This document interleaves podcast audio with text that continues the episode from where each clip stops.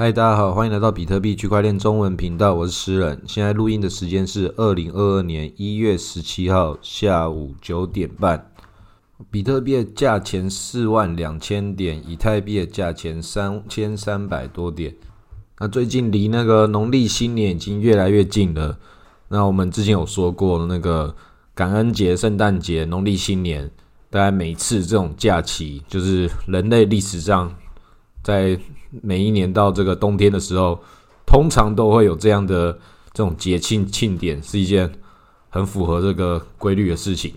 所以在这种庆典的时候，刚好就跟赌博这种事情有关。全球股市、全球的这个球赛啊，或者比特币市场，本来就是一个集体性的一个赌局。所以这个赌局会发生的时候，你就要选择你要往哪个地方进场了。因为这个世界金融就已经被塑造成这个样子，就是你手中的法币，它就是会慢慢的被这个量化宽松给稀释。法币绝对是无限的，比特币是有限的。那不光是比特币有限，其他各种东西也全部都是有限的资产。所以，这个就是政府要强迫所有的人民要去进场赌博，进去投资领域。你已经不能够只用你生产这样的结构来。进行你一整个人生的这个财务规划，这个事事情已经不再现实了。那这个就是资本主义把我们这个社会给形塑成现在的这个产业经济，是很正常会发生的结构。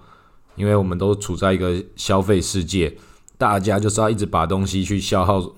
消耗才会变成经济，它才会变成循环，就变成工厂。就算这个东西没有人要买，他们要继续生产。因为这样的生产，它才是整个产业结构之中这个小螺丝钉、这个细小的微血管的一部分。所以最近我们也会看到有一些那个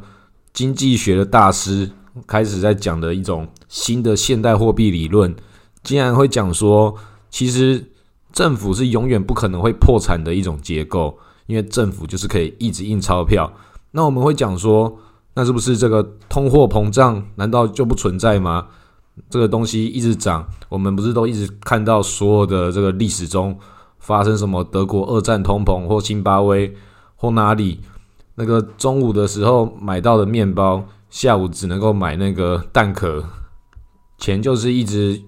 越来越多钱，但是这些钱都是变成废纸。以前不都这种大家耳熟能详的故事？为什么现在会有一个新的一个货币理论？那就是因为他们已经改变了这个结构了。这个跟独裁者的曲线一样，现在会有一种独裁者，他是跟以前的独裁者，我们看到那些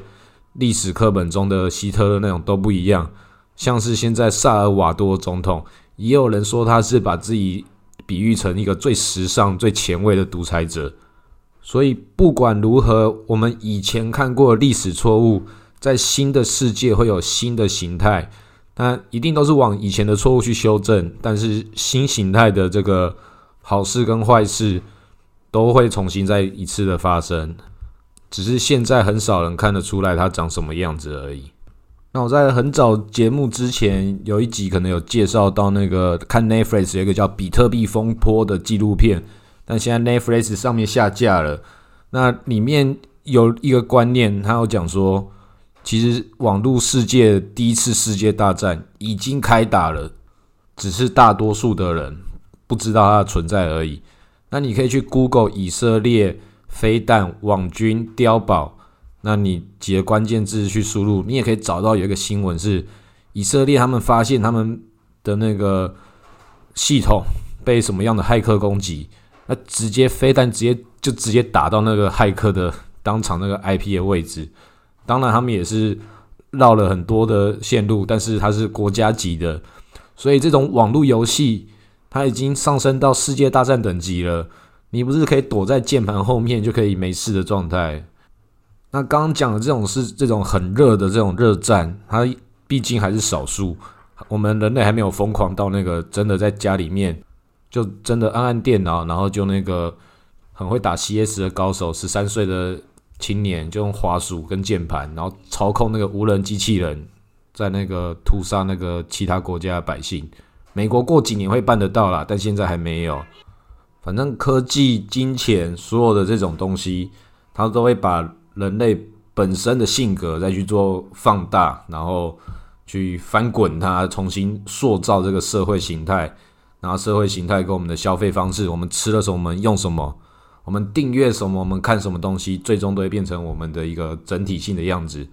所以，人类虽然在这个时代之中，大家都强调这个个体，你个体要自由啊，你要个体要自己的独立想法。那其实状况叫做，因为现在你有独立想法，或是你有什么样的这个生产，全部都会变成这个演算法的内容。我们是因为演算法需要我们有这样的生产力。所以我们才会有像我们的这个创作者，也才会有这个阅读的一些观众，他才会变成一个整体循环的一部分。所以，我们为什么人类在这个时代越来越聪明，然后得到资讯越来越多、越来越多的想法？因为也都是为了资本主义这个金钱的怪兽，你要创造出新的价值去喂养它。那这头怪兽当然是那些很有钱的那些人，他们所一起养出来的资本世界就这样。那我们参与的时候，我们就会变成这个既得利益者。那我们在怪兽的脚下，跟这些神仙们在看他们在这种打仗的时候，我们能够做的事情，也只能够做好自己本来的状况。但是这个市场都会用各种的方式来诱惑我们加入，甚至是用印钞票这种方式逼我们不得不加入。那前面讲到那个现代新的这个货币理论。这个理论是非常的可怕跟邪恶的，而且它相当的有道理。它就是讲说，政府所印的钞票只是把这个资源所集中到哪一个方向，所以其实货币本身它就是一个中央集权的一个统治工具。政府决定要拿这些钱拿去印国家的军事或是教育，大家都会讲说，诶，这个是不是要先找到财源？但是他们讲的这个新的货币理论是，只要你想要做，你只是印钞票出来，因为真正的价值它不在这个钞票的多寡跟这个通货膨胀上面，真正的价值在这个人民的劳动力，所以并不是政府需要把钱送到你手上，而是政府需要用钱这个工具，并不是让你要赚到这个税收，那些钱都是他们在印的，这个税收的这个价值浓度多寡。都是由政府去定义的，而是它需要用这样的体系来让你去生产，你的生产力才是真正有价值的部分。所以这个逻辑它基本上有它一定程度的道理，但是它可怕的地方在于说，其实我们并不是没有应该要先有资产再去做抵押，再去做去消费的这种状态。但是，因为它现在所创造的价值全部都变成数据化，它没有算到说，其实你还是从这个地球资源、从太阳的能量去汲取价值，所以它只是把我们可以从土里面挖到的矿，我们可以从土地里面种出来的东西，从海里面捞到的鱼，把这些最基础的这些自然资源当做免费的，所以我们只是从免费的地方去得到。所以你才会没有把这些环境成本给记录到这个现代货币理论里面，但是我们还是可以有一部分假设它是对的，因为确实这些人就是把它当做对的方式来印钞票来进行现在这个社会现态，但是它也同时可以代表着比特币它才是在这个结构之中把这种矛盾去作为相对合理的一个结算方案。市场永远都不是理性的，这些工具永远都不是公平的，都是以那些已经既得利益者他们所想要世界所打造。那你越有权利的话，你就可以越能够控制这个世界的一部分，那就是你的像是投票权，或是你的生产力，或是你手中的比特币这些事情，你所有的筹码都是你跟这个社会交换你的这个整体价值的一部分。那也是代表说，你也被这个既得利益的系统。成为他希望你变成他的样子的一部分，所以你看懂这个局面之后，你会发现，其实整个世界的钱都集中在华尔街，集中在这种金融的这种中心，然后他们会创造很多这样的结构来制造这些泡沫的波动，因为他们的价值其实都是被这个国家所发行的这个货币来定义他们的这个财务结构的逻辑。那么就说哦，因为这边很多钱，所以我们有需要很多的钱来满足这个系统的运作。这个系统是很精妙的，我们打造一个很高成本来控制我们这个价值成本的这个系统，去监控它，去使用它，去帮大家赚钱。那实际上，真正的价值就是我刚刚前面讲的，都是劳动人民。这个劳动，不管是你是不是做粗活，或是你是不是用你的脑袋来写程式，各种这种真正具有生产力的东西，它才是真正的价值。但是，在这个金融市场之中，要去服务这个人类这么社会庞大体系的话，它就会自然产生这样的越来越笼大的一个怪兽。那它会。做什么事情，它在里面就要制造这种波动。那制造这种波动的时候，它就是让所有的事情都可以有生长的空间，每个地方都长一点，然后割一点，然后长太多的被割掉，迭代低的就把它买回来。因为市场价值是在货币所控制的。那在这种波动之中，它又可以创造一些各种这种套利的空间，因为不同的资产跟不同的产品，就比如说。钢铁就跟从铁矿提炼出来，再变成汽车这种产品，它的价值就不一样。所以汽车的成本、钢铁的成本跟这个铁矿期货成本，它的结构就会产生这不同的时间有不同的一些认定条件。所以市场的波动就会让很多的不同的这些金融机构，他们去创造一种金融商品来做出它的风险平衡的。套利基金之类的，那这种传统上叫做对冲基金。那这种大大小小的对冲基金，它的结构就五花八门。那只是在不同的领域跟不同的金融衍生品的属性，去打造这样的各种不同的需求跟不同的投资人，他们可以做的不同的选择。你看，把事情搞得这么复杂，就是把自己变得很有价值。啊，他们这样的结构。一样都还是有一些比较合理的性质，就是要把一些风险给冲掉。只是他们把这事情越滚越大，所以大部分的这些风险对冲基金，它其实都是去拥抱最多风险的。那这就是体现了这些玩金融的人，他们内心中的贪婪，都是我是要避险，但是我避险的时候，我还要再发财。那因为有很多人跟我有一样的需求，所以我们有各种的这个避险又发财的金融商品。然后这个东西本身又有风险，要重新再避险，重新再把它做包装，重新再把它做这个各种的加工，然后再包装销售。那历史之中有一个叫做长期资本管理公司，它里面还有两个诺贝尔奖等级的经济学家。专门在讲这个风险如何管理、风险如何配置的，还在他的那个课堂上面跟学生讲说，即便你可以识别风险，不代表你能够去解决风险。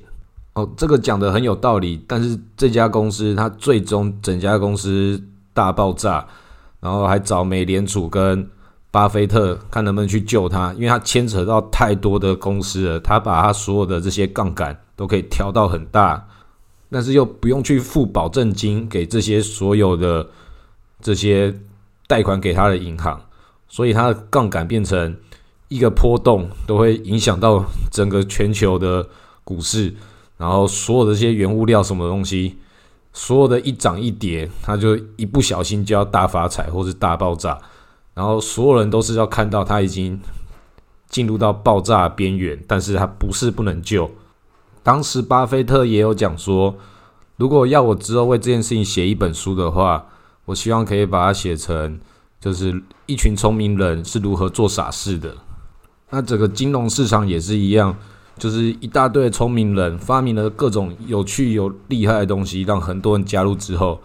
那这些获利的人他们会这里面形成自己的结构，然后会对自己曾经有过成功重复了再投入。希望可以用这样的成功去吸引更多人来加入，来完成他现在的这个庞大的一个体系。他跟所有这些跟他一起发财脑袋中的这个宏伟的世界蓝图，那就是我们现在这个世界 DeFi 跟 N NFT 的状态。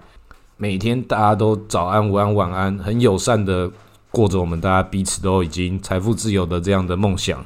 哦，因为我们加入了这个既得利益者的结构，还有那个 DeFi 的波动。所以市场就要制造这个波动，就如同这个新闻市场也要制造争议。这个流量在现代它本身就是代表钱，流动性本身就是一种价值。这种荒谬到不行的话，我们现在都觉得它很合理。因为合不合理都是相对性的，这市场中有更多不合理的事情，相对之下就合理了。那不合理的事情就要创造更多的不合理来去包容它的原来的结构。像现在 NFT 有很多这个价值跟价格也都是相当不合理，但是以太币本来就不是什么有那个合理价格可以评断的空间，所以这种各种不合理的体系搭建起来，NFT 下一个它有可能会搭建的结构是什么？它可能就是拿 NFT 去做担保，这已经也有一些公司已经在做，但是这种去中心化结构还没有建立起来。把 NFT 跟 DeFi 这结构可以做出，把你的庞克啊，或是猴子可以抵押进去这个智能合约，然后又从这个链上去读取它，从哪些交易所读到它的那个全 link 的数据，还怎么样？反正他们就创造这样的事情。然后就可以把它再拿出更多的钱，又重新去买更多的 NFT，然后重新抵押进去这个结构，重新再拿到钱去买 NFT。所以这种传统金融已经玩过的事情，他们正在搭建这个事情。只要这个事情一搭建出来，大家又会觉得说：哇，是不是这个事情它又跟传统的世界的荒谬结合了？传统世界那边这么荒谬，可以把这个事情炒到这么高，然后我们又把这个。荒谬价值变成去中心化建立，那就要炒更高了。即便这个炒更高，就是跟你讲说，我们这里有一个很大的泡泡哦，你就说哇靠，这里是一个泡泡诶，那它一定还不会爆。现在大家赶快用力的吹它。那这样的游戏确实是这个我们世界中已经演过很多次的荒谬喜剧，但大家都看得很开心，然后甚至都会有一些人已经赚到钱之后，他已经把钱拿出来，然后就 OK 好这边等泡泡爆炸。当做看烟火，但是也会有人这个太早就离场，现场在等泡泡爆炸的时候，就没想到是自己先爆，一路暴涨上去。因为这里的荒谬，它本来就是已经搭建在荒谬之上的荒谬了，所以很多人在批判 NFT 啊或者比特币，都一定要讲说：“哎，我不觉得它有什么内在价值啊，这种东西有什么道理？”这种就好像讲的好像你很认真，想要把这事情探究清楚。那你可以先去看很多的是什么不同的这些艺术品的书，或是艺术品如何定价，或什么这种金融衍生品的这些交易的结构。所以你不知道道理是你不懂，所以不要去做这种批评。当然，这些懂得这些其他这些事情，不代表它就有道理。但整件事情不要浪费自己的时间去证明自己是对的或错的。现在这个市场它就是一场赌局。如果你觉得没道理，之后他们一定会发明一个。新的方式让你可以去做空 NFT，这个市场有这个需求，就会有很聪明的人去把它完成，因为在里面有掌握这个价值通道，它形成一个新的价值再包装、再包装之后的一个全新的商品，然后到时候大家就会冲过去用，又期待可以发币了。所以这种一层一层去打造的这个燃烧以太坊的体系，就是要创造出大家都觉得这个世界正在进步的这个价值。那现在比特币守旧派都还是唱空其他这种 NFT，就是继续唱多比特币，还要讲说这个比特币，我们看到它是一颗比特币等于一颗比特币，这种观念都是对的。往前沿去探索的人必须要有，然后去守旧、守护原来传统价值的也要有，因为这些传统的价值，它代表是这件事情的搭建体系的上一层基础结构。并不是老的东西就好，而是留下来的东西通常都是好的，但是它不代表它是完美。我们都是一层一层的结构去打造它，但是打造这些事情，打造这个社群这些事情，不管是技术面的还是这些行销面的东西，就算不是这个比特币或 NFT 的事情，其他的事情，我们看到这些太空梭啊、网际网路、高楼大厦，全部都是一样。那些都是比我们还要厉害的人做出来的，因为我们大部分的人其实是什么事情都办不到的。但这个社会分工很细致，只要人多了，就会创造出这个内在的需求。那这些内在的需求对整个人类社会、对科技发展有没有进步？多数是没有，但是他为旁边的人创造了更舒服的人生，或者是更痛苦的人生。总之，这就是波动。在这种波动之下，他就是创造了。人类这些政府，他们希望可以把哪些资源投入在哪些地方的时候，其他这些劳动人民的这个结构，就像是一片的这个草原一样，它要长出不一样的这个农作物，该怎么收割是用各种不同的方式。所以现代经济就是这个精英阶级跟一般人民，然后劳动阶级跟政府权力，反正不同的结构，它就是有不同的这个定义标准之后，要在这个定义标准之内找出价值的落差的空间之后，就是资本家可以赚钱的机会。所以全部都会集中到金融市场，这是一件很合理的事情。所以现在世界已经是印钞票印到现在已经疯狂的，现在就是一个全世界最大的赌局，现在。就可以准备要考虑怎么进场了。好，今天录到这里，谢谢大家。